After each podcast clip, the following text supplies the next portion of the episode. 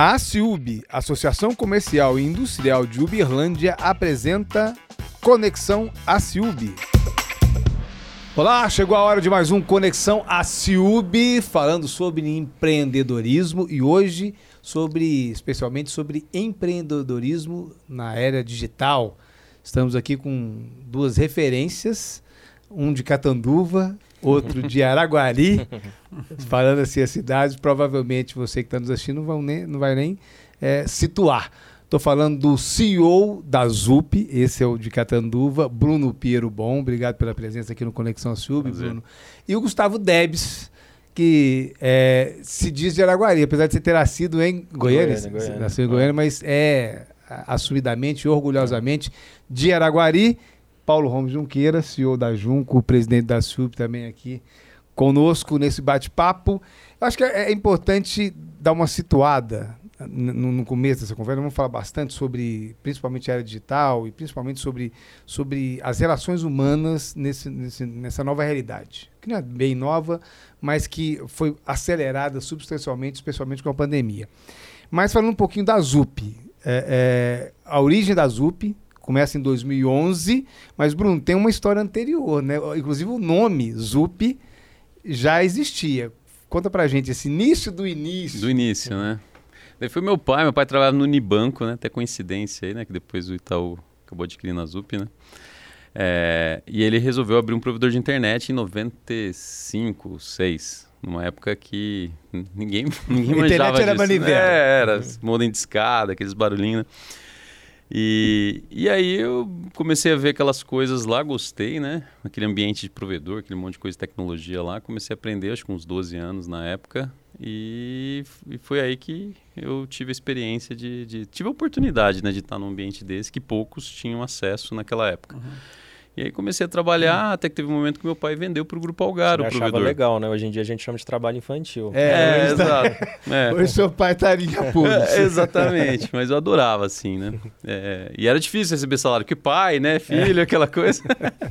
então eu trabalhava bastante lá, adorava. Então meu pai me deu essa oportunidade aí. Depois ele vendeu para o Grupo Algar, o provedor, a ZUP. E, e aí eu comecei a trabalhar no Grupo Algar. E aí foi onde eu conheci o Gustavo e o Flávio também. Que é Você um começou na NetSite, lá em Ribeirão Preto, né? Lá em Ribeirão Preto, na NetSite. E aí depois veio para Uberlândia, aí que vocês se conheceram. Hum. Foi, dentro foi. da Algar Telecom. Dentro da Algar Telecom. Aí eu é, conheci é verdade o... que você contratou o Gustavo? Você foi, que... foi. Você foi chefe dele? A entrevista né? foi dura, viu? foi dura, foi dura. Até hoje eu não sei como é que ele contratou. Foi, é porque tinha que ser mesmo. eu gostei da atitude, assim. Né, ele estava entrando ainda na, na, carreira tech, né? Ah. Mas eu achei muito legal a história dele com games, com ele fez muita coisa de empreendedorismo antes, eu achei legal. Falei, não, vamos. Vamos dar oportunidade para esse menino. Vamos dar oportunidade, é. é. Exato. E, e, bom, aí a Zup acabou né, nessa, nessa fusão e ela Foi. volta em 2011 com vocês dois criando é, a empresa. E aí, Gustavo, aí vocês resolveram aproveitar esse, esse nome que já, que já vinha lá do provedor lá do, que o pai do Bruno criou. Essa foi, foi exato. Eu lembro até o dia que eu cheguei, assim, que a gente. É difícil hoje. Assim, hoje em dia é difícil, né? Na época já era difícil, imagina hoje em dia. Você conseguir um nome, que você tem um domínio disponível. Eu lembro que a gente estava tentando, assim, code, aí misturar duas palavras, uma que casasse com o que a gente queria fazer. Aí nenhum nome, assim, realmente legal, né? Aí o Bruno falou, cara, ainda tem um domínio, zup.com.br disponível. É, quando a NetSite comprou a Zup, o domínio, a marca ficou com a gente, de repente a gente pode usar, né? Esse domínio. E acho que a gente foi super feliz com o domínio Domínio de três dígitos, né? Nem existe mais disponível, nem .com, nem .com.br. Então, aí foi onde que a gente renasceu a Zup, com o nome de Zup, mas focado não mais em provedor de acesso à internet, mas como empresa de tecnologia mesmo. É interessante, né? Como, como as coisas cooperam para o bem daqueles que querem fazer o bem, né? Olha que, que tanto de coisa que teve que dar certo, inclusive o nome, né? É. É, sai de de, Ara, de Catanduva, Catanduva Ribeirão Preto. pai dele vende, começa a trabalhar em Ribeirão, vem para Uberlândia, conhece o Gustavo e um nome que hoje, na verdade, né, para nós aqui é símbolo de sucesso. Uhum. É, também nasceu quase que de um, de um acidente. Então, é. olha o tanto de coisa que teve, que teve que dar certo, né? É. E como que foi, eu, eu, eu posso... Opa! Como que, que foi, o Gustavo? O menino saindo de Araguari e vindo aqui arrumando um emprego então na Algar, né? Acabou de passar no processo seletivo. Como que foi essa jornada, vamos chamar assim, do menino que estava saindo de Araguari e acabou de passar no processo da Algar? Menino mesmo, né? Porque até ah. hoje tem cara de menino. é. Foi bacana, assim. É, a verdade, quando eu comecei a pensar em vir aqui para Uberlândia, eu passei na faculdade aqui e coisas assim da vida eu não queria muito fazer faculdade aqui em Uberlândia. Graduação eu só prestei... de quê? Você... Oi? Qual a sua graduação? Sou graduado em computação. computação mas na época mesmo. eu queria fazer muito faculdade assim em São Paulo, Unicamp. Hum. E eu não passei lá em São Paulo. Aí meu pai falou, oh, você não... agora você não vai fazer cursinho não, você vai começar a trabalhar e você vai começar a fazer faculdade à noite. E assim, na época eu achei ruim, só que eu falo que foi uma das melhores decisões assim que meu pai tomou na minha vida, porque nessa época eu já comecei a trabalhar, comecei a trabalhar na prefeitura de Araguari, então consertava computador, então essa parte de manutenção de computador eu falo que eu sou bom até hoje, assim, eu não falo para ninguém porque todo mundo não vai ficar quer que você arruma impressora, desmonta a impressora. Botar de help desk. É. Mas aí e eu ia para a faculdade à noite, na, no, no, naquela condução Expresso Araguari que Ah, vinha. então você, você continuou morando em Araguari? Continuei morando em Araguari, trabalhava na prefeitura, aí saía lá do trabalho às 5 horas, pegava o ônibus e vinha. E eu falo que foi uma das épocas assim muito boas assim na minha vida, né? Porque eu gostava de computação, aí à noite eu estudava um assunto que eu estava conseguindo ali aprender, aplicar. E nessa época também eu fui, cara, é, sempre gostei muito assim de empreendedorismo. E eu comecei a tentar empreender. Eu estava começando a aprender a programar na faculdade. Na época, estava começando essa questão do celular. Então a gente tinha aqueles celulares da Nokia, tinha os joguinhos da cobrinha, tinha aqueles joguinhos que a gente chama de feature phone.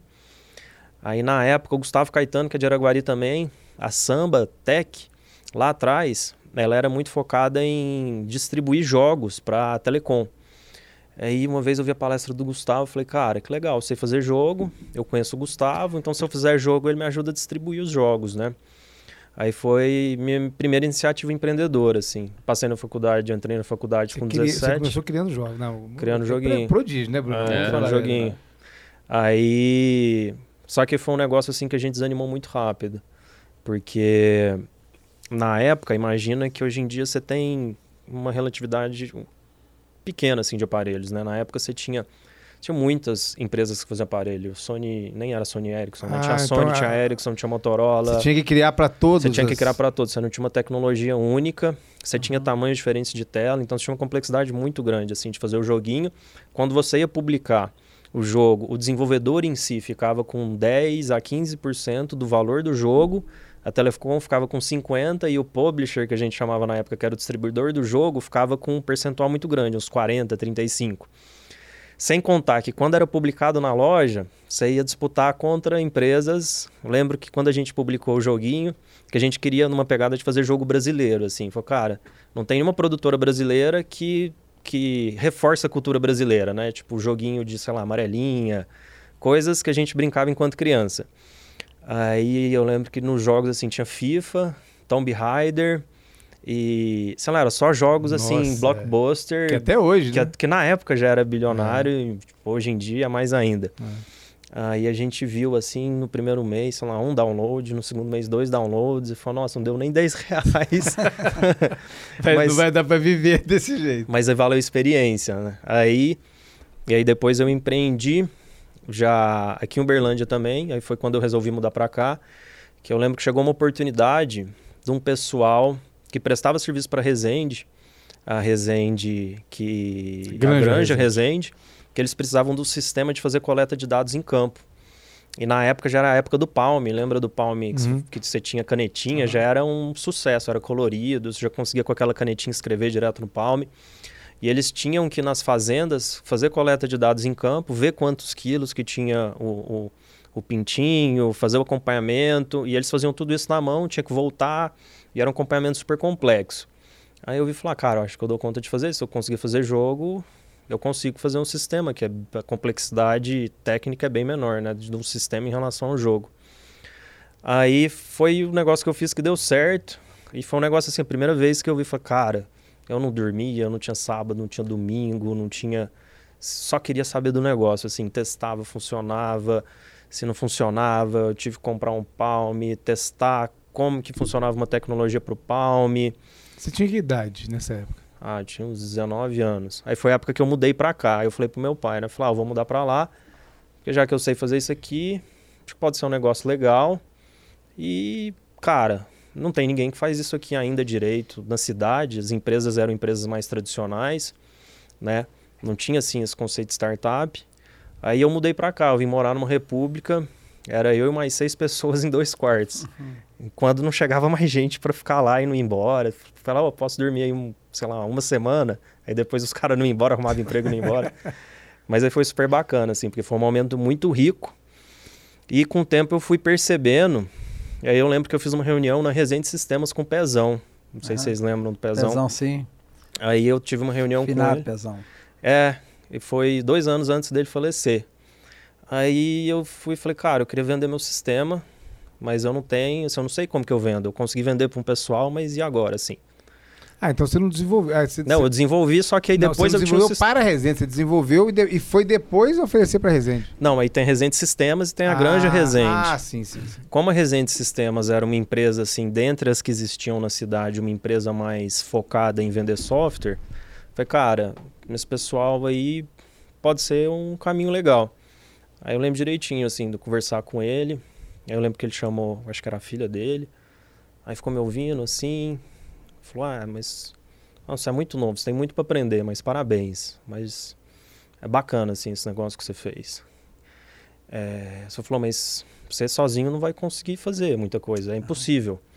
E foi a hora que eu falei, cara, de fato, né, assim, beleza, eu tô corajoso, assim, eu tô sozinho, eu tô tentando marcar reunião com um cara que eu nunca vi na vida, consegui um cliente, mas não tem experiência nenhuma, assim, né? Uhum. Essa hora que eu vendi lá, os caras mandou contrato, eu nem, sei lá como é que eu assinei o negócio, eu nem li, eu só queria receber. e na época, a hora que eu vi o dinheiro assim que entrou, eu falei, cara, é bacana, assim, né? Então, através do meu conhecimento, eu consigo gerar essas oportunidades, essa riqueza, não a nível financeiro, né, mas a nível empreendedor mesmo. Aí foi onde que eu falei, ah, beleza, legal, mas eu preciso ter uma experiência numa empresa grande porque eu queria entender como que uma empresa grande operava.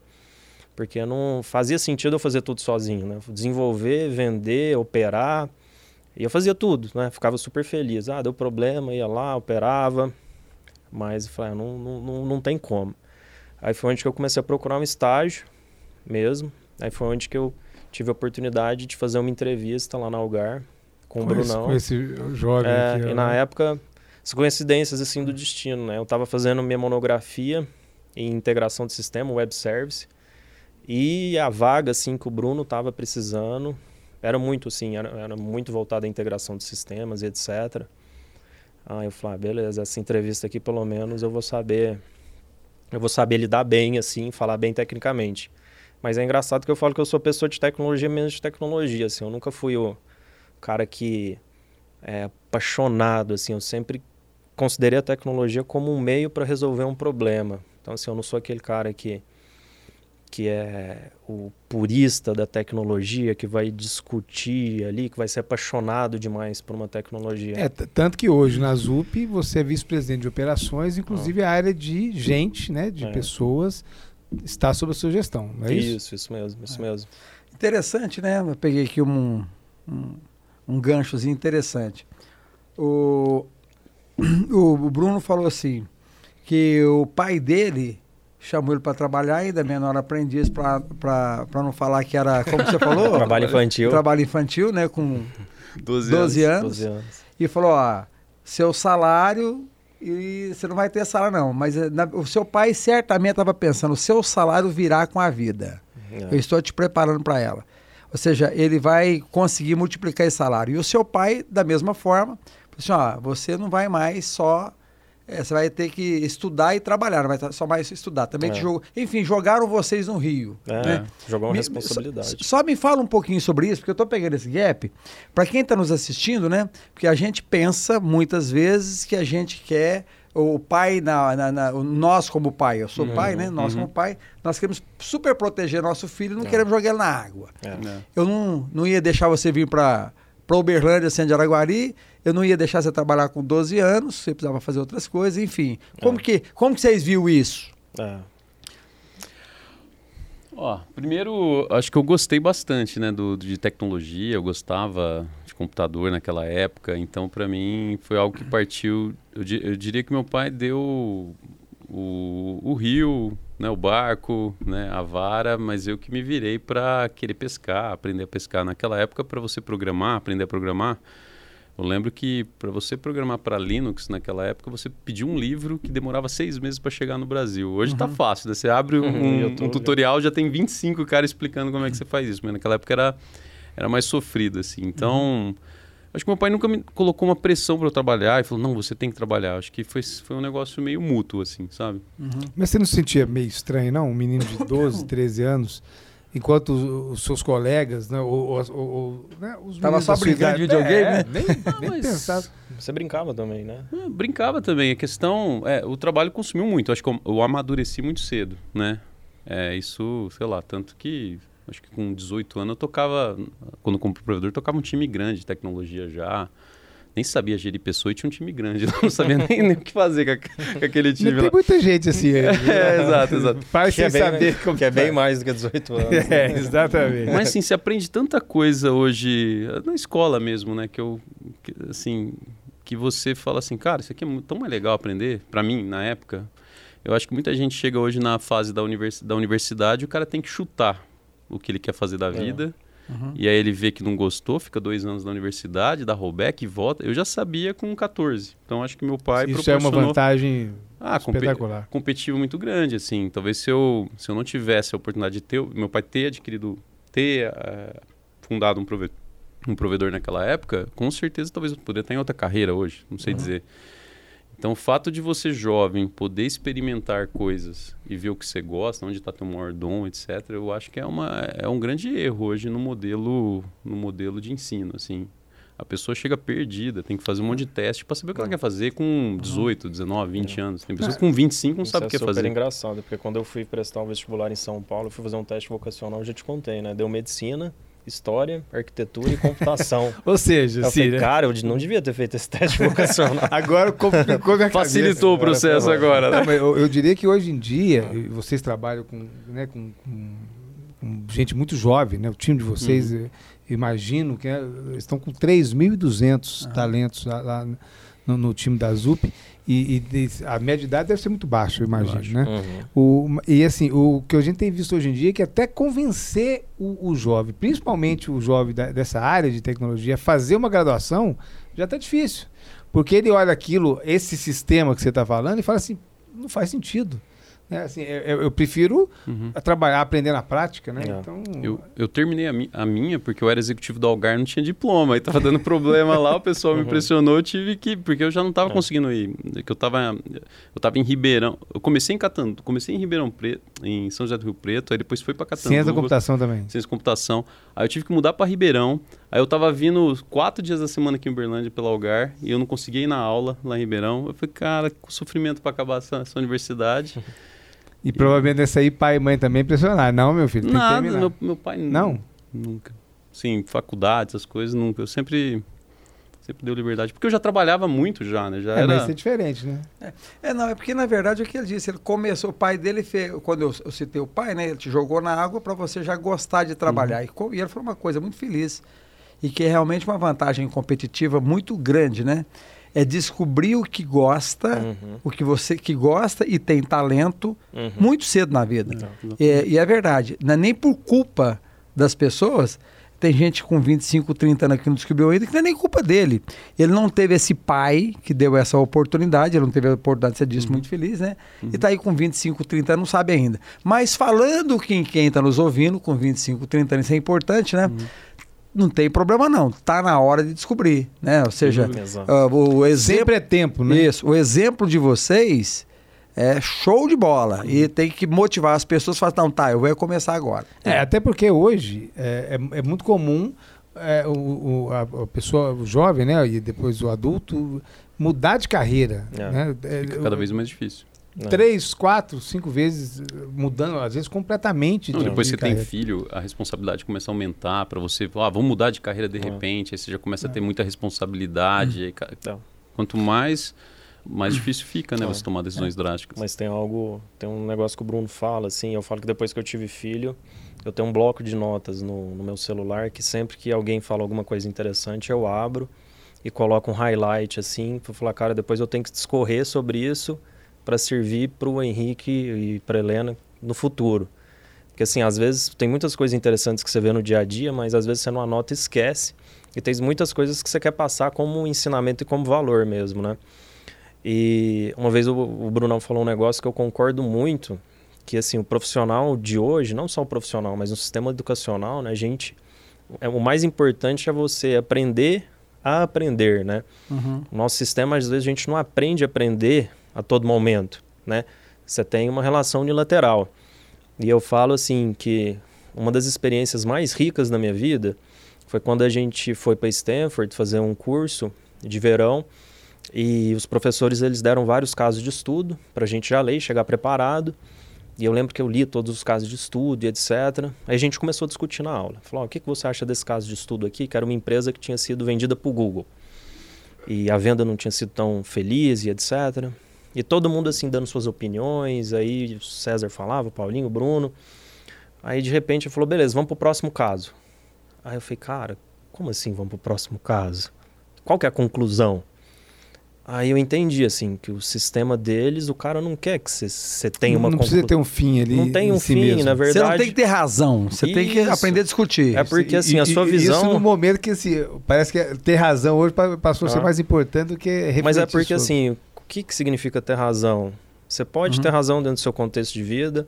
Eu vou ter a minha história daquele Uhum. case que, de acordo com o meu contexto de vida, a decisão do cara não seria a mesma. Mas isso não cabe a, a, a mim falar que eu tô certo, né? Uhum. Eu não consigo falar com as minhas situações de vida que aquilo ali é correto ou não.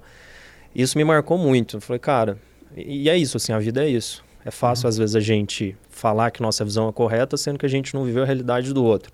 Mas por que, que eu tô É, falando isso? e- Voltando ah, muito sim. do que, que o Bruno falou, é, esse, esse profissional do futuro, né? Que você falou muito da carreira, que às vezes as pessoas mudam e cada vez vai ser mais real isso.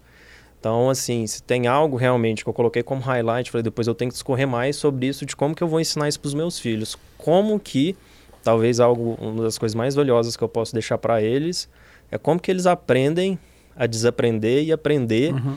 constantemente e recorrentemente, porque essa nova realidade que a gente está lidando, assim, a gente já passou por algumas mudanças muito drásticas, né? Uhum.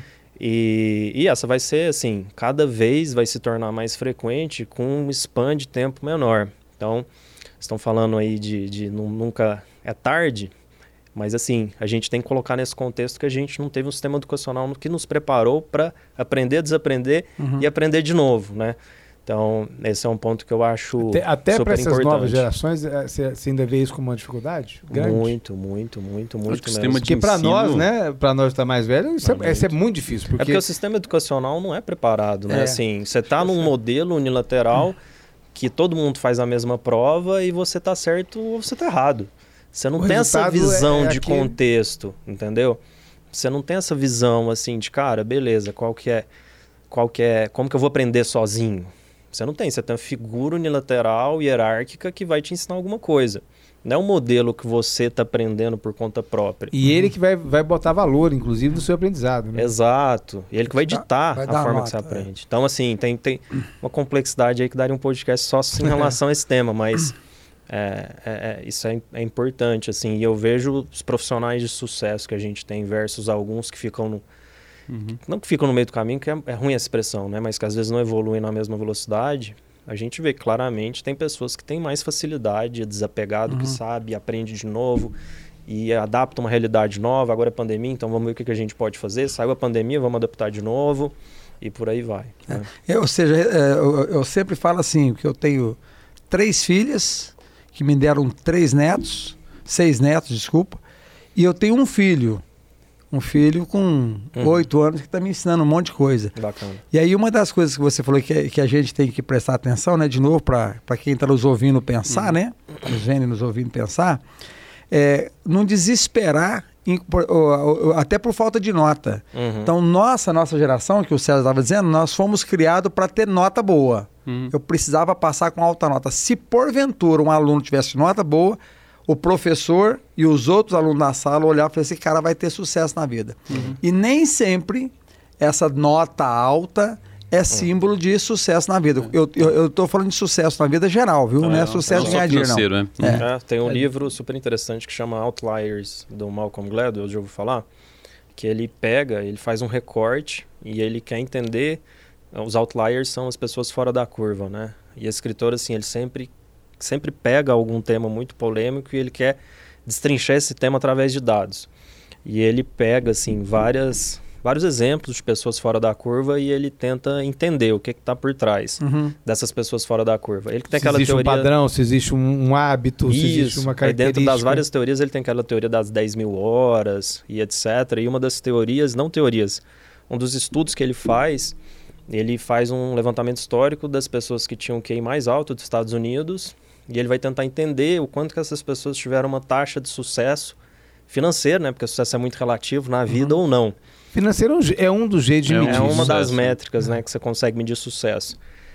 E, cara, não tá zero relacionado o QI alto, que com certeza é, estaria relacionado a uma nota alta, a sucesso financeiro, assim. A maioria das pessoas com QI alto na infância, que os Estados Unidos é bem sério em fazer esses mapeamentos, né?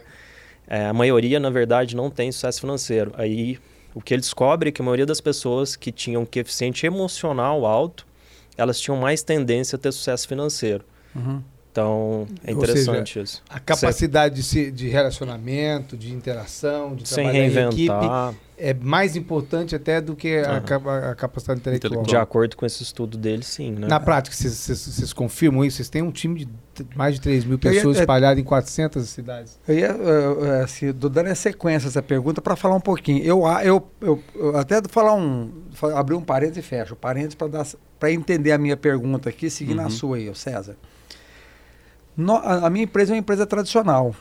Hum. Eu fabrico, pro- eu fabrico produto. Então eu tenho Uhum. uma indústria tradicional. Uhum. Cresço de. de- não, não vou ter um crescimento exponencial no meu negócio. Muito Uhum. dificilmente. Vou crescer. O meu desafio é crescer dois dígitos por ano aí. No nosso caso lá, crescer, dobrar a cada cinco anos é um grande desafio. Uhum. E o cara, a gente, na, a turma que nós contratamos numa faixa etária entre 18 a 23 anos, o sonho deles é trabalhar numa ZUP. Numa ZUP. Perfeito? E o nosso desafio lá é de que forma que eu vou fazer time, sendo que essa turma quer ir lá, ter uma primeira experiência, depois ir para a ZUP Uhum. para as UPS. O que, que a gente chegou à conclusão? E aí que eu quero passar para vocês do desafio dos 3.200. E qual é o, o- qual é o desafio de vocês de manter os 3.200 motivados? Para nós lá é, eu hoje faço, eu faço assim, ó, quem quer vir trabalhar na Junco, passar uma temporada aqui, dar a contribuição dele, deixar aqui o aprendizado, eu quero te ajudar a você seguir a sua carreira, porque vai ser necessário ele ter a experiência Uhum. de empresas de com, com tecnologia e até com um conhecimento mais avançado. Esse é o meu desafio, manter essa turma lá pelo mínimo de tempo necessário. E eu também tenho um time mais maduro, que normalmente já veio, foi da, das UPS, ou seja, a pessoa que já foi, já teve essa experiência, e agora quer ter um emprego diferente foi- e, e- e nos ensinar aquilo que aprendeu, tem um, tem um time lá que vai ficar comigo para aposentadoria, talvez. Uhum. Mas e vocês? Qual é o desafio de gerenciar 3.200 pessoas com idade média bem baixa? E muitos também querem ir para fora. Enfim, vocês também têm esse desafio, eu imagino, de segurar as pessoas. Como que é isso? É, primeiro, acho que é importante entender como a gente pensa a questão de carreira, porque tem a ver com a, com a retenção, né? Então a gente olha para a carreira muito parecido com você olha para sua empresa. Uhum. Então, assim, a maioria das pessoas estão preocupadas em se adaptar porque a empresa pede isso, em, se, em aprender isso porque a empresa está pedindo. Ou vou fazer isso para tentar conseguir um cargo maior. Sendo que o que é importante é o, é o seu valor, o seu valuation. Assim, uma carreira de um individual de uma pessoa que trabalha na sua companhia, ele deveria estar preocupado com o valuation dele. Quanto que ele vale? Se a tua empresa aumentou 50% de faturamento e a margem melhorou, se você for fazer uma rodada, teu valuation aumenta. A pessoa é igualzinho, se ela aprende algo, se ela aplica algo, se ela passa por desafios e, e falhas ali, e erros, o valuation dela subiu, igual uma empresa. E aquele ponto que a gente falou que é importante sobre começar cedo, porque é muito mais fácil você pivotar ou ajustar a sua empresa quando ela ainda não está tão grande. Quando você não tem tanta responsabilidade. Você não consegue hoje falar assim, deixa eu pivotar drástico aqui para um novo segmento digital, de produto digital. Então, você quando é jovem, teu pai te sustenta, você consegue pivotar muito rápido, você consegue mexer. Não, isso aqui eu não gostei, deixa eu vir para cá. Quando você já começa a ter muita responsabilidade, cada vez fica mais difícil você tomar a decisão de mexer na sua companhia interna ali, vamos uhum. dizer assim. Então, quando, como a gente sempre pensou nesse ponto, e um dos o propósito nosso é fazer, criar um ambiente parecido com a história do meu pai, onde a gente consiga proporcionar que essa pessoa atinja o seu máximo, ela consiga evoluir rapidamente, cresça rapidamente o valuation dela como pessoa. Então a gente é, basicamente falou assim: eu preciso ter margem alta. Se, com margem baixa apertada, eu vou, vou, ter uma mecânica de companhia, cultura de processo, rigidez, processo, e, e eu, cara, você vai aprender a parafusar essa roda. Uhum. Você vai parafusar essa roda de novo. É, se eu precisar de substituir, vai ser muito simples.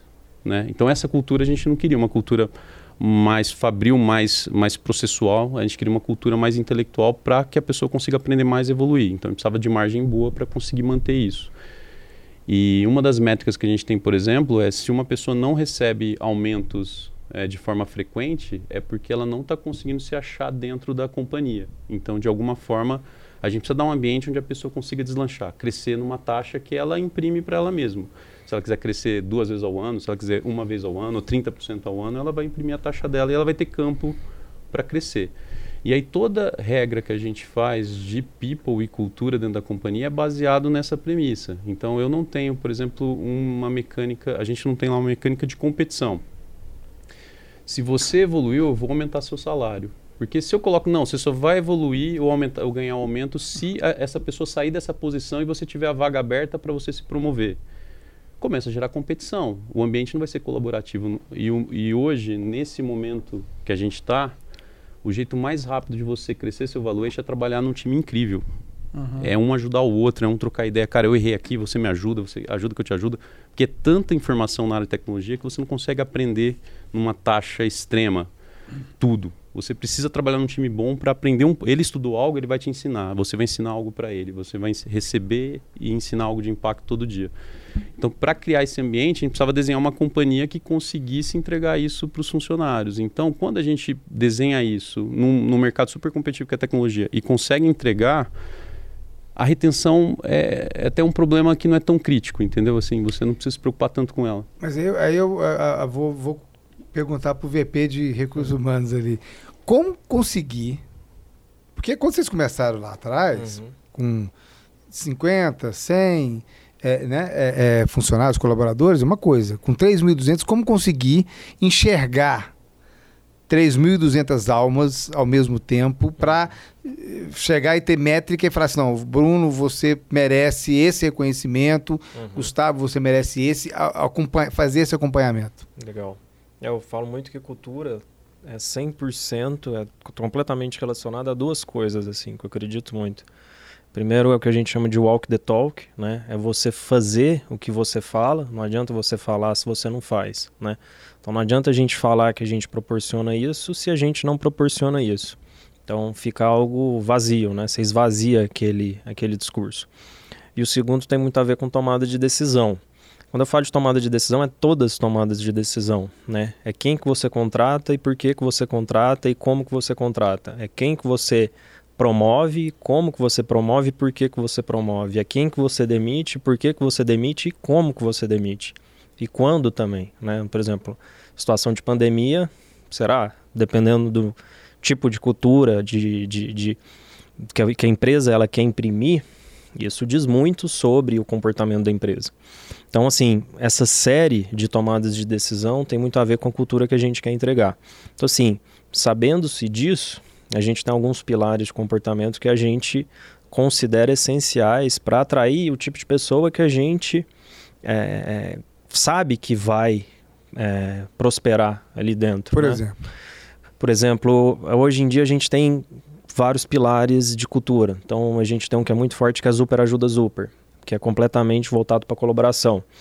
Então assim, você entende que todas as tomadas de decisão da empresa elas têm que condizer para o colaborativo. Vou fazer um exemplo aqui básico. Desde lá da Jack Welch, GE, os caras conseguiram revolucionar a gestão de pessoas e criaram uma matriz que eles chamam de Nine Box, que é a avaliação de pessoas, que você faz aquela avaliação anual das pessoas. Posiciona, né? Posiciona no eixo X e eixo Y, comportamento versus capacidade técnica.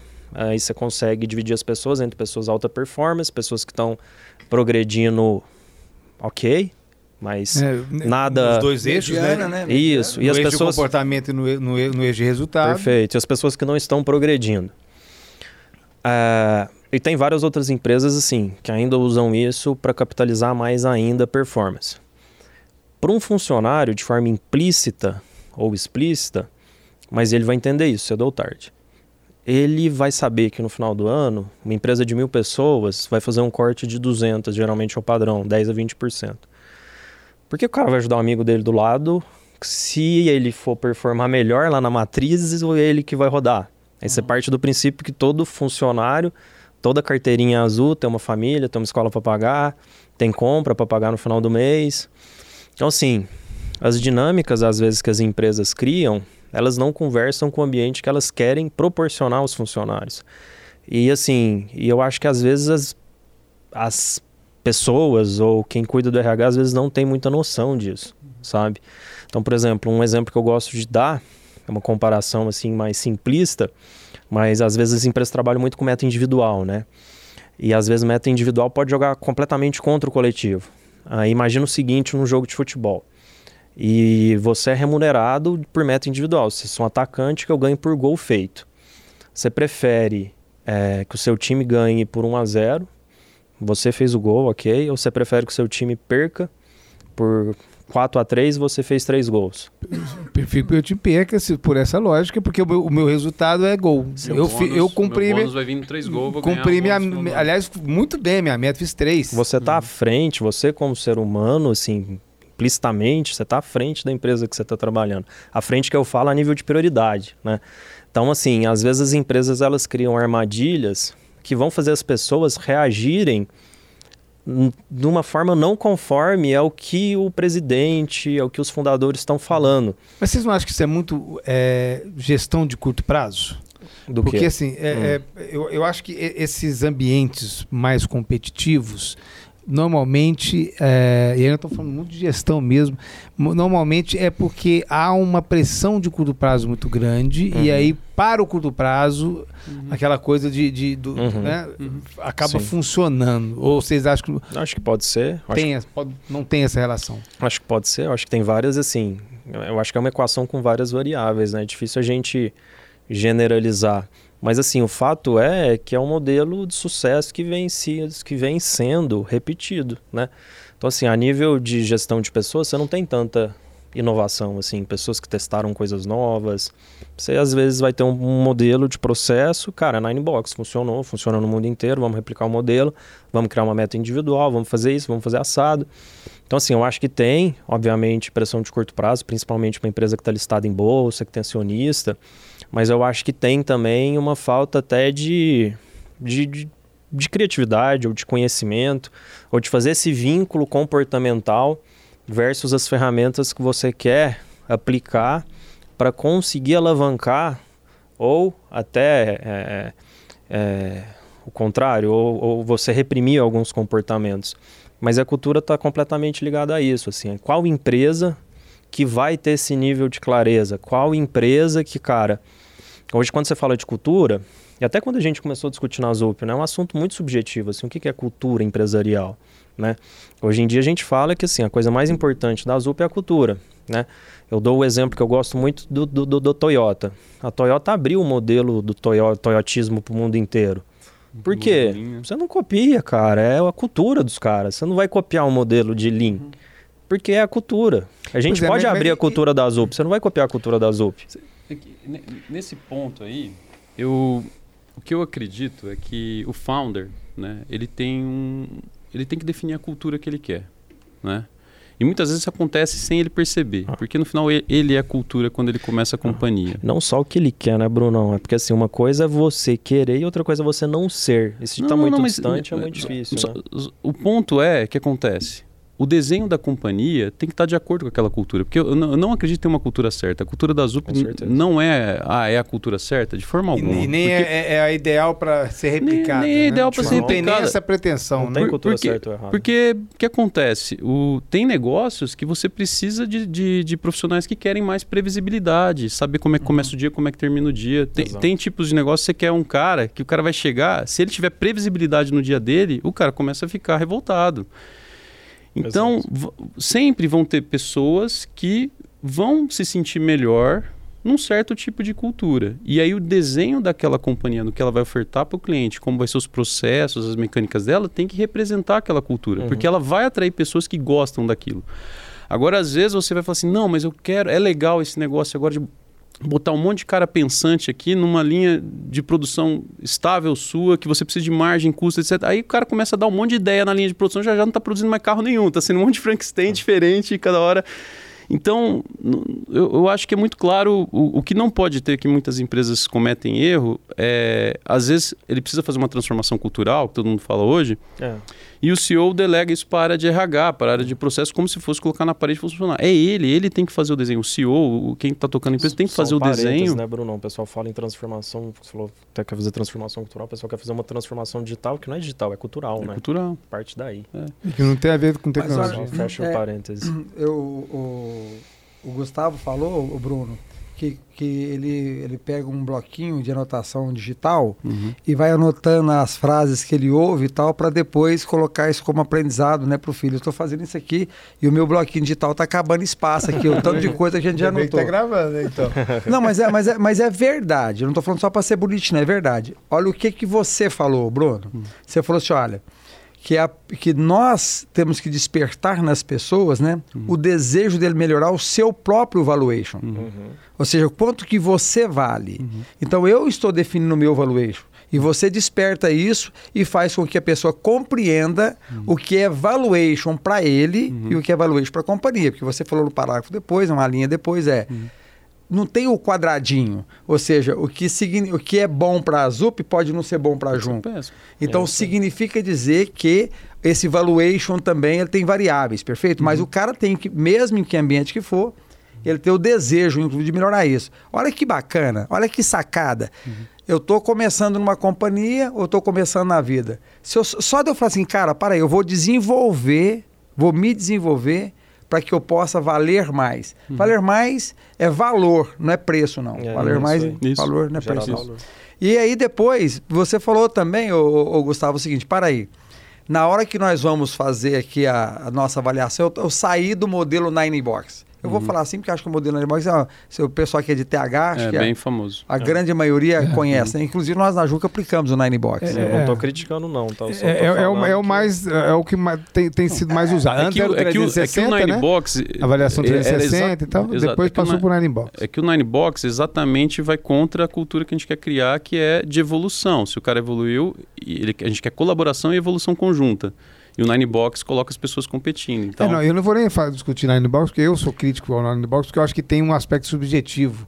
Quando vai fazer aquela, principalmente em nível executivo, quando vai fazer a, a- a- a moderação, a- prevalece muito o subjetivo. E eu, Mas- não, e eu, e eu não Mas tô. qualquer e eu, tipo de avaliação, isso aí é entra no meu subjetivo. era muito Quanto mais você sobe o nível, mais Uma subjetivo. vez É eu por, isso que eu tô por isso que eu estava perguntando como é que, como é, que é possível olhar 3.200. Ah, uma vez falando com o mentor, ele falou que.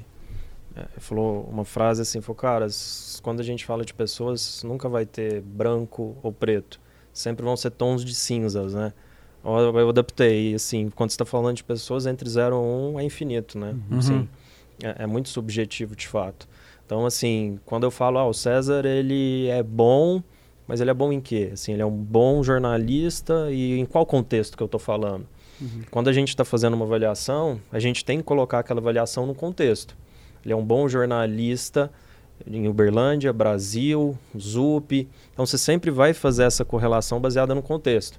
E isso é super complexo mesmo, assim, para chegar na resposta da sua pergunta, porque a gente está falando de 3.200 pessoas, você vai ter vários A gente brinca, mini-versos ali dentro da ZUP, com várias realidades diferentes. Você vai ter um líder ali que ele é mais capaz tecnicamente, uhum. você vai ter pessoas que são mais capazes tecnicamente. Então, assim, é um desafio a gente conseguir fazer esse recorte a nível de performance. Então, uhum. assim, não é só a gente que sofre. Assim, se for pegar empresas supra-sumo na área de avaliação de pessoas como o Google, como que eles resolvem esse problema? Geralmente eles têm comitês de pessoas, onde que você tem tipo um, um, pequeno conselho, vamos dizer assim, um petit comitê, onde que você tem pessoas que realmente elas conseguem falar se aquela pessoa ali, a performance dela está condizente ao padrão de qualidade da empresa. Então, algo que a gente quer implementar, a gente não tem implementado hoje em dia.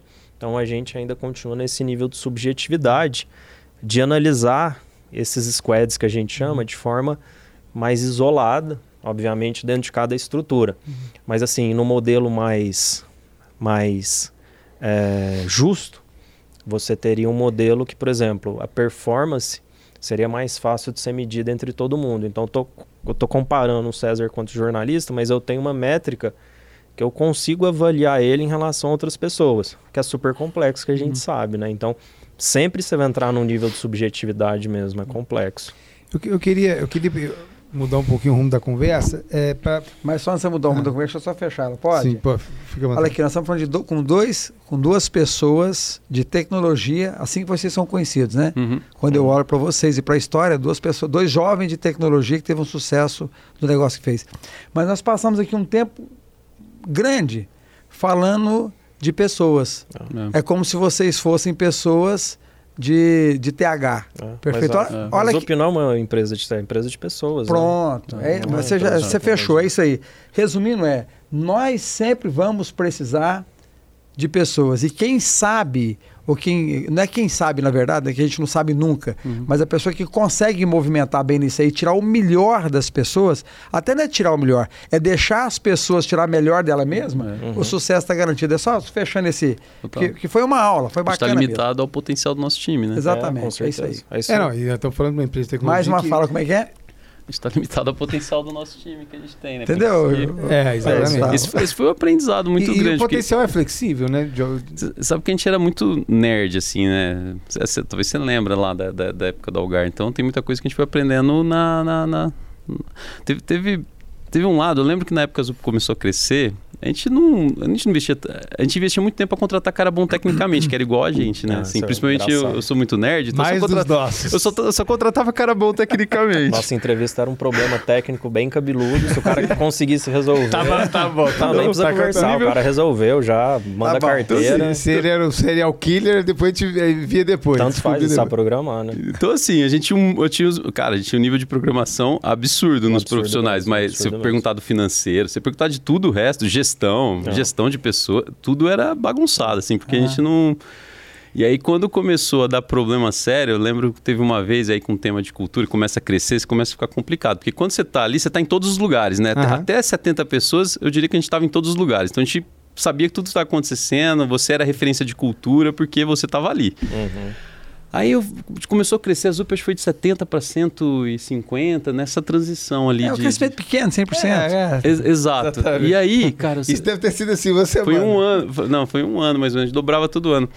Aí eu cheguei num time, né, fui visitar um cliente, lá tinha um time trabalhando no cliente, eu cheguei no time, comecei a conversar, e eu sabia que tinha alguns problemas ali, porque eu era próximo dos clientes, né? E uh, uma postura totalmente diferente. Não, tá tudo perfeito. Mas é aquele ponto lá, não, a gente já resolveu, não, não sei o quê. Não, um time totalmente, assim, pouco transparente, blindado, ocultando coisas. Você se sentiu em outra empresa? Aí eu até saí da reunião lá, falei assim, eu falei, galera, me senti bem inútil nessa reunião, não tem nada para fazer, tá tudo perfeito, né? E, e fui embora. Né? E fui embora, né? E o cliente eu sabia que tava reclamando. Eu falei, cara, eu fiquei refletindo, aquilo lá foi um divisor de águas. Aí, aí foi até a época que o Gustavo começou, foi para pra People para ajudar. Porque nesse momento eu falei assim, cara, essa empresa não é Zup. Que empresa é essa que eu fui ver aqui agora? você, não, se, não, é, você não reconheceu sua empresa. Eu não reconheci, porque essa aqui não é uma empresa. É o comportamento que a gente acredita, né? Não, deve ter sido um choque. É. Foi, foi. E aí que a gente falou, cara, não dá mais. Quando você começa a ter líder de líder, aí de líder, aí ferrou, porque você já não está ali como referência da cultura. É aquele cara que está te representando. É. E tinha uma galera me representando ali que não era Zup. Pois é, como resolver isso? Olha o que você falou, ó. Porque quando você começou a descrever o problema, Eu já pensei, ó, você tem pequenas empresas sua, células de empresa sua, Uhum. já espalhado por aí, e que a característica reinante naquele ambiente ali é do líder deles. É, não era mais a ZUP. Que não é mais você. É isso aí. Vou falar assim, Isso, já isso não é mais você. Então, como resolver isso? Então, aí eu diria que a melhor solução que a gente tem hoje é investir pesado na estrutura de business partner, assim, que é. Você lembra a estrutura de BP? Só que a gente. O Business BP. partner, ah, você vai explicar, né, o que, que é. É, é, assim, o, o BP ele é parte do time, assim. É, essa é a diferença. Tem muita empresa, Algar também eu tinha business partner, mas é- Uhum. o cara é muito mais para receber Mas é reclamação. legal explicar Aham. o que, que é o business partner. É, assim. é, ele, ele, ele é um. É, Tentando simplificar, ele é o. Ele é um cara que vai cuidar do. do- um, um cara de fora que vai cuidar do todo. É uma isso? pessoa de RH que ela vai estar trabalhando em conjunto no time. Mas tem que ser de RH necessariamente? Não. É, ela tem que estar vinculada na área de cultura e pessoas, porque ela vai lidar É. com assuntos de cultura Ela e é pessoas. que vai garantir aquela unidade, aquele. aquele... Isso, não necessariamente ela precisa ser formação RH, mas ela vai estar ligada à cultura e pessoas. E ela vai não responde ao líder do projeto, por exemplo. Não, ela não responde responde, ela à área de à área business de- Ela partners. tá junto com o líder para o sucesso, mas ela responde para a área de cultura e pessoas. Porque quando o problema que, que a gente teve quando a gente começa a liderar líderes, que esse foi a- essa principal mudança, é que você tem a visão do líder. É. Você não tem a visão do campo de jogo. A gente tem hora que parece que a gente virou dirigente de futebol e você acha que tá jogando futebol, mas já virou basquete o negócio lá e você ainda acha que você tá jogando futebol. Então você não começa mais a entender o que está acontecendo. E, e aí começou a dar esses problemas. Aí o business partner entra lá para trabalhar junto com o time e ele já dá feedback ao vivo pro líder. Fala assim, cara, ó, você posicionou de um jeito que não foi legal.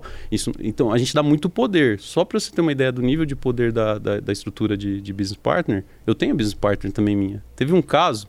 Ah, é? Como CEO? É, é, fica comigo, com o meu time lá. Teve um caso de um cara que saiu. Ele saiu com um problema de contra a cultura, assim. Mas o cara é muito bom tecnicamente. Eu, como eu tenho um perfil técnico, eu Doeu o coração ali. Não, mas ele saiu, ele, ele pediu pra, a gente Ah, estava ele num processo, a gente tava num processo ruim, eu acho que ele sentiu e pediu para sair. E ele foi para uma outra empresa. Acho que passou um mês na outra empresa, ele me ligou, falou: "Bruno, eu quero voltar, eu tô arrependido daqueles negócios, vim aqui, quero muito voltar para Zup, etc". E aí o cara bom tecnicamente já já dá aquela Você não podia, mas. Podia, mas vou trazer volta. jeito. É brother, é brother. Já machucou. Aí eu, aí eu comecei a conversar com a, com a- VP lá, falei assim, ó, tô pensando em trazer ele de volta, assim, assado. Ele falou, de que ele jeito tava- nenhum. Ele já sabia que eu tava fazendo coisa errada, né? Eu falei, ah, então tá bom. Botou o dedo na cara do CEO. então tá bom. É, e exatamente. não voltou. Não voltou. É, mas quando a Então- gente estava falando aí, falei lá sobre cultura de walk the talk, as tomadas de decisão, e assim, na teoria, bibliografia fala que a liderança, isso que o Bruno falou, tem assim muito, mas muita importância mesmo, né? Porque se você imagina assim, você contrata uma pessoa que ela tem um comportamento completamente contrário do que, que você está pregando ali, enquanto fundador, enquanto dono, enquanto liderança máxima. O que que o funcionário ali, como que ele vai agir? Ele vai agir, é o que a gente brinca, não a pessoa ela tem juízo ou ela tem coragem, né? Uhum. Então, geralmente ela tem mais juízo do que coragem. Então, ela não vai ali peitar o líder direto dela. Então, a partir do momento que essa liderança ali, ela ela tá ali por direito, É. o comportamento dele vai começar a ser reforçado. Então, assim, a gente usa uma expressão, assim, ruim, né? Mas não tem nenhum outro tipo de comparação que a gente possa fazer que seja melhor. Uma liderança contra cultura acaba ela sendo quase como um vírus, uma doença que vai começar a espalhar na empresa como uma contracultura. Por quê? Aquela área, qual que é a primeira tendência de um líder? Ele começar a contratar pessoas que pensam e agem como ele. Então, assim, se você não tem um processo bem estruturado de seleção, você vai deixar na mão do líder que vai contratar pessoas que pensam semelhante a ele. As pessoas que estão ali embaixo, elas vão começar a perceber, implicitamente ou explicitamente, como que ele age. O que, que vai passar na cabeça delas? Cara, se ele está ali e ele age assim, a empresa deve querer que eu age desse mesmo, que eu aja desse mesmo seja, jeito. ele, ele tem um re- ele tá respaldado E de é uma alguma forma. referência também, É, né? Não, e de alguma forma tá respaldado mesmo. Isso. É. Então acaba que ele vai replicar Isso. essa cultura e acaba que você vai ter esse vírus, vamos dizer assim, se espalhando. Tanto que tem alguns cases de empresas assim que, por exemplo, talvez a mais famosa, que o pessoal gosta de estudar muito, é a Microsoft, que tinha o Bill Gates como liderança máxima, o Bill Gates saiu, quem assumiu foi o Steve Ballmer, que era o chefe de vendas e era um cara competitivo, bélico, toda vez que ele subia no palco era para colocar as pessoas uma contra as outras, que era competitividade, metas. beleza, a Microsoft bateu todas as metas que ela tinha que bater, mas depois ela entrou num declínio muito forte, assim. Muito forte, ninguém queria trabalhar, muito processo. Aquela, sabe? aquela história da guerra, né? Você vai rompendo, vai matando. Isso. Você olha pra trás, você chegou lá. Rastro de sangue. Mas ah. olha, olha o que ficou pra trás. Nós, nós já estamos caminhando para o fim, para você ter uma ideia. Nós vamos ter que fazer um podcast 2 aqui. Mas eu não posso deixar de perguntar, ainda sobre essa questão de gestão, é, no- nesse novo formato, que já não é nem mais novo, de home office, né? Que vocês têm até uma linguagem diferente de, Uhum. de- de lidar com isso, e fazer tudo isso que vocês estão falando com é, 3.200 pessoas em quatro- mais de 400 localidades. Uhum. E muitas em casa, e muito Não. em casa. É, é, é, 90, e- mais de 90%. Perfeito, é, isso aí. Mais que 90%. É, a gente trabalha hoje no modelo liberdade, que durante a pandemia volta naquele tema, né? Que a gente teve que se adaptar, todo mundo ficava voltando no mês que vem, semana que vem. Chegou um momento que estava gerando uma ansiedade muito grande em todo mundo, né? E aí, assim, o que, que eu faço? Eu não moro em São Paulo, mas eu tô com apartamento em São Paulo, mas eu voltei para minha cidade. E a gente começou a identificar que, principalmente ali no modelo do desenvolvedor, que ele pode trabalhar em qualquer local, sem ele ter que estar presencialmente no escritório, esse perfil de profissional, eles querem essa liberdade, né? Então a gente adotou um modelo de liberdade.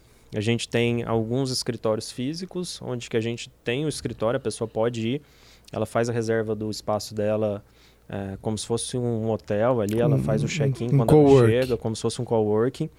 E, e é isso, a gente dá liberdade para as pessoas trabalharem de onde que elas quiserem. Então a gente tem pessoas até que criaram um blog de nômade digital, o cara fica viajando de cidade para cidade, Airbnb em Airbnb.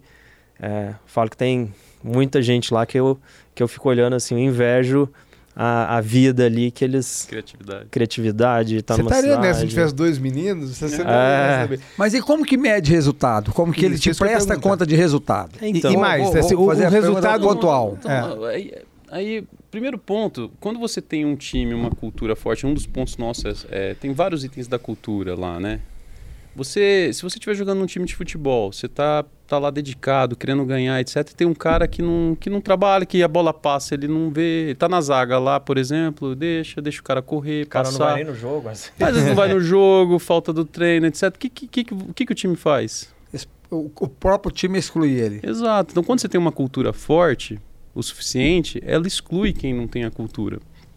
Então, o mais importante é você focar em ter lideranças com a cultura correta, montando time, porque um time de alta performance não vai é, Admi- conseguir, a não ser que seja por um problema. A Zup é muito humana, assim, né? Então, o, cara, eu tô num momento pessoal difícil agora, cara. Segura um mês aí, dois meses, três meses as pontas aí, eu vou, vai, vai baixar minha performance. Time, me ajuda aí. Aí beleza, o assim. time Cobra, vai ajudar. Porque, porque é o Zuper ajuda a Zuper, assim. Cara, todo momento difícil eu preciso cuidar da minha saúde, por exemplo, né? O time vai dar a cobertura porque sabe que é um momento. É. Não é porque o cara não tá afim de trabalhar, ou não tá afim de treinar, ou não tá afim de... Então, esse, se você consegue criar esse tipo de cultura, ele é mais importante do que a avaliação em si, né? É, Porém, a gente tem MedZup, tem várias mecânicas. O Business Partner olha se o time, porque aí a gente tem, por exemplo, o pilar da nossa cultura é onde ninguém errou. Olha, olha o que? A capacidade de você se arriscar. Tem Somos Geek para ver o tanto que o cara estuda. Somos Nerd, né? O tanto que o cara estuda, né? Então tem vários pilares ali Ah, que tem essa, compõem o time. vocês têm essa métrica para ver se o cara tá. Pra ver, e como é que o, eh, o curso que ele faz, que ele vai anexando ali ao, ao currículo dele? Tem, tem, tem o PD, PDZ, né, que é o Plano de Desenvolvimento do Super. Mas ainda eu volto a dizer, é muito difícil você criar uma régua que mede todo mundo. Uhum. Ele é muito melhor, É. porque são contextos É muito- diferentes. e às vezes é comportamento mesmo, né? Assim, eu não quero, às vezes eu não quero pegar o quantitativo, eu quero pegar o qualitativo. Por exemplo, nesse pilar somos nerds. Tem muito mais a ver com a qualidade técnica do que, que você se propõe a fazer do que a quantidade de livros ou cursos do que, que você leu, né? Então, você estava até perguntando.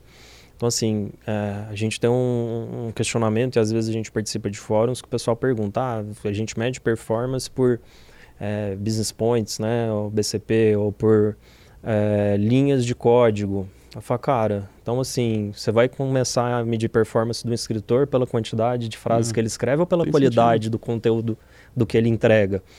Então, assim, nessa economia criativa é muito complexo você medir performance. Você está muito mais vinculado à entrega, numa entrega de qualidade.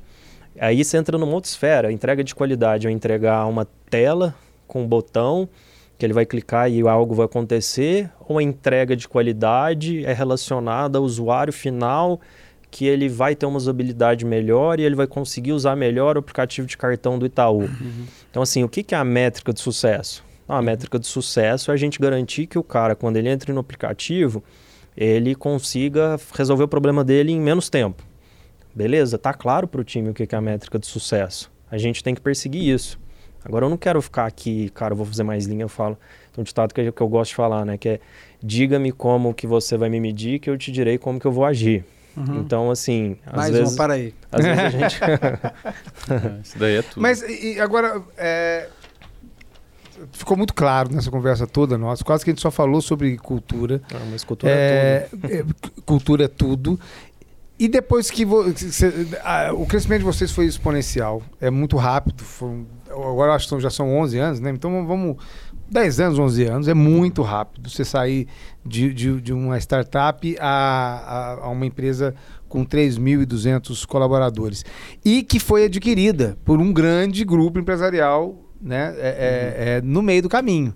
Uhum. Como é que foi, foi essa questão da, da, da, e mantendo, inclusive, os, os fundadores no, no, em cargos executivos? Eu vou fazer igual novela aqui. Pelo tempo que ele disse que nós temos, eu acho que eles vão conseguir falar sobre isso. Eu quero até fazer um desafio. Pode até dar uma um sinalzinho disso. Como é que chama isso? Dar um tem um nome em inglês lá bonitinho. Hum. Vocês vão dar só um. Pra tu vai spoiler. um spoiler. Ah, um spoiler. É. Sim. Mas acho que. Porque, na verdade, eu vim aqui para falar com vocês foi sobre isso. Uhum. Eu imaginei que o assunto fosse isso. E é sempre assim, a gente acaba. Os caminhos que a gente toma aqui não é aquilo que a gente imagina que vai ser, é muito bacana isso. Mas, cara, é muito interessante. Me perdoa, já tô, eu estou ensinando a minha participação. É, porque senão vai ficar preocupado. É muito. Não, é... aqui não tem pra. Não, não, ele, ele, ele vai levantando. Deixa eu te falar como é que não. ele funciona. Ele vai levantando assim, ó. Ele vai me dando chute aqui. Não, teve uma entrevista que eu saí com a canela roxa e me chutou aqui. Pra terminar. Terminou, acabou. Mas voltando aqui, é. Na verdade, vocês têm uma história, é, Gustavo e Bruno, vocês têm uma história assim fantástica. O papo aqui para mim foi show. E a gente não entrou, ah, pelo menos eu não entrei, onde eu imaginei que nós fôssemos falar, que é de que forma que vocês fizeram, que batom que vocês passaram para chamar a atenção de investidores como você, não foi um, foi chamar a atenção do mercado de investidores e vocês conseguirem fazer o que vocês conseguiram fazer do uhum. negócio de vocês uhum. em tão pouco tempo. Uhum. Então, resumindo, isso não é uma coisa normal. Vocês são muito jovens. Mas quando eu comecei a conversar com vocês aqui, mesmo com a juventude que vocês têm, só juventude não significa pouca experiência. Cara, vocês desceram com muita profundidade sobre diversos assuntos. Que qualquer um desses assuntos aí já seria suficiente para a pessoa realmente anotar e falar: cara, eu vou fazer o meu negócio dar certo aplicando meia dúzia deles. Eu estou aqui é pagando pau mesmo, de verdade. Eu estou impressionado. E eu conheço um pouquinho o Gustavo, e nós já tivemos já N reuniões de sentado mesmo lá da mesa, né, Gustavo? Verdade. Mas ó, a mim impressiona, na verdade, assim, o nível de conhecimento de vocês. E eu, mesmo que vai dar esse spoiler, eu quero muito que esses caras voltem para nós falarmos sobre o business. Uhum. Que, legal. que é legal. Então já tá. Já tá então, vou dar um, um spoiler é, então, rapidinho, vai, como começou, né? Até chegar depois na venda, mas só um spoiler de como começou. A gente tinha uma ideia de centralizar a compra no mundo. E aí a gente desenhou uma tecnologia para isso. Em 2011, né? Foi isso foi em 2011. Como assim centralizar a compra no mundo? É, a gente queria fazer um portal que você pesquisasse qualquer produto no mundo, clicasse e comprasse com um clique, sem, sem ter que ir para nenhum outro lugar, né? Ah. Então foi aí que começou a Zup. Imagina o Buscapé. No Buscapé lá atrás você comparava os preços e você clicava no Buscapé e você ia para o site. Para então, a loja. Para a né? loja. Então, é. assim, você Até perde hoje, o é. processo de, de, de. Cara, não sei se eu quero tanto. A gente sabe que quem mexe com, com, com internet, quanto mais é. passos para tomada de decisão, uhum. mais você perde o funil de compra. Uhum. Então a gente falou, cara, imagina se no busca, você tem um buscapé que você já compara o preço e você já toma decisão ali na hora, você dá um clique e eu adiciono uma televisão da Casas Bahia e eu adiciono um livro da Saraiva e, sei lá, alguma coisa da Magalu e com um clique eu já fecho a compra rápido, assim, de forma uh, transparente, uhum. instantânea. Confiável também. Isso, então a gente começou com essa ideia lá atrás, um conceito de marketplace que ainda hoje Eu falo, o pessoal fez marketplace com long tail, né? Com lojas pequenas, É. mas não fizeram, ninguém fez um marketplace Ainda é um desafio. com grandes É, varejistas. os maiores do mundo. Vou Ainda é um de desafio. novo. E ainda é um desafio ainda. Mas deu muito Mas e errado, a gente Deu teve que aí? A gente chegou a fechar um acordo com o Buscapé, fizemos, foi pra Globo, o app do Tecnologia, Buscapé, que botou todo mundo comprar, mas deu integrado. muito ruim, assim. Depois a gente explica, a gente teve que pivotar, e aí tamo... Aí depois... Eu diria que a Zup de hoje, é, ela começou em 2014 mesmo. ali, foi quando não deu 2015, certo isso é. daí, a gente teve que pivotar no meio do Quer dizer que caminho. dois, de 2011 até 2014 vocês estavam nessa, né, nesse É. propósito aí. É. Que, É. que não, não virou, não deu certo. Não virou. Não virou. A gente fez, funcionou, mas não virou. A Aí, tecnologia questões- funcionou, a gente integrou os e-commerce, mas os e-commerce, na hora que eles entenderam que eles iam virar um, um- praticamente um operador back-end. logístico dentro do Buscapé, eles falaram, opa, opa, opa. É. Ah, a B2W foi pro, foi pro valor econômico. Não, teve um domingo que a gente acordou- ações da B2W caiu 7% na segunda. Foi um fuso Teve um domingo que a gente acordou que na primeira página do Valor Econômico da Folha de São Paulo, a B2W comprou metade da primeira página falando que ela estava tirando todos os produtos do Buscapé, que ela era completamente contra a prática que o Buscapé estava adotando de finalizar a compra dentro do site do Buscapé. Então talvez vocês estavam trazendo um grande benefício para quem estava comprando, mas criando uma grande dificuldade para quem está vendendo e entregando isso. Na verdade, era bom para todo mundo, assim, porque a gente gerava faturamento. O problema é que o usuário não ia mais, re- no longo prazo, Reconhecer ele não ia mais nem ver a comprando. marca. Igual você compra no É. Mercado Livre, você lembra da loja que você comprou ontem Ah, no Mercado sabe, Livre? Você não tem relacionamento. Então, é tipo o que a então iFood eles faz nos com medo. restaurantes. Você não tem relacionamento mais Mas com no o iFood usuário. tem até um pouco mais, porque você gosta da comida, você quer comprar aquela comida Aquela várias vezes. Produto né? não, você É quer comprar preço, a né? Samsung, a TV Samsung. TV é a você não mesma. quer a loja, onde? a loja 75 não- polegadas, não é mesmo. Você tira ali a proposta de É. valor de experiência É. e faz ela virar completamente commodity, que é preço. Tanto faz onde que eu tô comprando. Eu quero preço mais barato. Tanto faz. Mas essa tecnologia foi o grande diferencial. É essa tecnologia que chamava protocolo record, que ele lê tudo que passa na camada de rede, gerava as integrações automáticas, porque ninguém conseguia. Eu não precisava ir lá e falar com o varejista, eu integrava o varejista. Assim, so- sozinho. A gente lançou numa sexta-feira, de repente a gente lançou o aplicativo do Buscapé, que tinha 600 e-commerce. Dentro do aplicativo do Buscapé, você conseguia adicionar no carrinho e fechar a compra com um clique. Isso em 2011. Quer dizer, então, na verdade, na, Foi- na verdade foi- foi bem- deu super certo. Não, Tecnicamente vocês. Não, Exatamente. Deu. E a primeira semana deu Ah. certo, até A, no domingo. a, a estrutura, a estrutura foi perfeita. Não, por isso que eu falo, se fosse no estudo- estudo de caso de Stanford, Cara, você e- teria não. a visão que deu super É, certo. e vou te falar- Às vezes outra pessoa teria que não. Olha, esse, esse dá um filme aí, esse, só, só essa partezinha já dá um filme, mas olha, Paulo, agora nosso tempo terminou. Mas, cara, é, viu, pessoal? Bacana demais. Valeu muito. Eu tô, de verdade, eu participo disso aqui, já participamos tantas vezes, né, César? Eu tô aqui, viu, viu Gustavo? Obrigado pela Obrigado contribuição, obrigado pela história de vida. Obrigado, viu, Bruno? Eu que agradeço. hein? E nós vamos voltar assim para conversar. Vai ser um prazer. Porque, é, na verdade, é muita coisa que nós podemos ajudar as pessoas. Que esse é o propósito aqui. É de que forma que nós vamos conseguir ajudar o, o- a pessoa que também está buscando ser empreendedor do lado de lá. E aqui a pessoa tira... Eu, eu ouço muito feedback disso, né? De quantos aprendizados nessas conversas aqui. Então, vocês ensinaram muito. Obrigado. Obrigado a gente Eu pelo convite. É um convite. prazer sempre estar. Não, já, já fica combinado no futuro, porque juntar a agenda dos dois ao mesmo tempo foi um. Já estamos convidando já tem meses. Você não falou comigo? Poder de já influência. fica- Já, já fica combinado que você vai, vai organizar a próxima. Gustavo, Gustavo, obrigado, pela Obrigado, presença. gente. Bruno, prazer revê-lo, né? Nós trabalhamos juntos lá na Verdade. Algar Mídia. Prazer revê-lo e, e- e a história de vocês é muito interessante, mas realmente vai precisar de um outro podcast. Mas para você que está nos acompanhando, acho que foi uma conversa muito é, interessante, saíram muitos insights, como disse mesmo o Paulo aqui, e esse é o papel do Conexão Aciub, né? É dar espaço para falar sobre gente, especialmente no contexto de empreendedorismo. Esse é o nosso propósito, a gente vai seguir nele e a gente espera que você continue nos acompanhando. Até o próximo.